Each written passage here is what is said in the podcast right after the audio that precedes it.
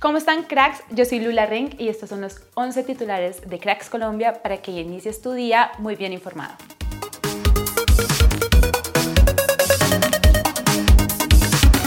Crece la posibilidad de llegada de Juanfer Quintero a Flamengo de Brasil.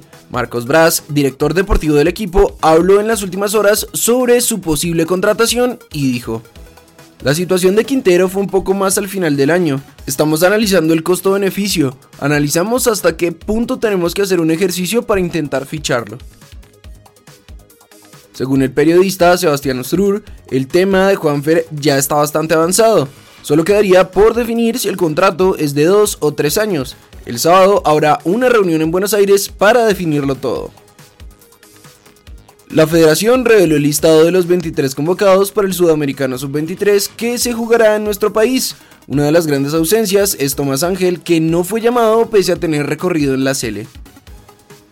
Y justamente uno de los jugadores de la Sub-20, John Vélez, fue anunciado como nuevo refuerzo de Junior, que además anunció el retorno del volante Leider Verdugo y la contratación del defensor central Joel Mena. Charlie Nicholas, exjugador del Rangers, criticó fuertemente a Morelos en su columna en el diario Express. Creo que Bailey debería deshacerse de Alfredo Morelos. El delantero colombiano parecía fuera de forma en el campo de juego. Vimos al lateral izquierdo del Celtic, Greg Taylor, tirado en la cubierta antes de que lo sacaran, pareciendo llamarlo algo así como chico gordo. Luego de un golpe que tuvo en el juego ante el Spezia, Duan Zapata tuvo que salir de cambio y su director técnico, Giampiero Gasperini, habló de la situación. Tiene mucha calidad en el tercio de ataque y cada jugador puede hacer daño tanto en equipo como individualmente. Mientras Lucho Díaz sigue en recuperación, no pierde el tiempo y se puso las pilas a mejorar su nivel de inglés. Nuestro crack está en clases junto a Darwin Núñez como lo destacó Anfield Edition. Luis Javier Fernández, técnico del Junior, habló sobre la polémica de Rafa Pérez y que no pasó los exámenes médicos. Tienen los factores de riesgo altos, tiene antecedentes, él tuvo pubalgia, se hizo un examen específico para saber cómo estaba el pubis. La pubalgia es compleja, generalmente crónica, puede llevarle una temporada a un jugador recuperarse de eso.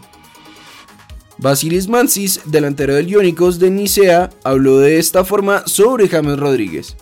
En líneas generales, James Rodríguez es un futbolista que siempre destaca sobre el terreno de juego. También Fortuny demuestra que ha vuelto con fuerza. Hoy no puedo destacar uno porque nadie se quedó atrás. El campeón de nuestra liga, Deportivo Pereira, anunció sus primeros refuerzos para este año. La Reangulo y Edison Restrepo ahora son matecañas.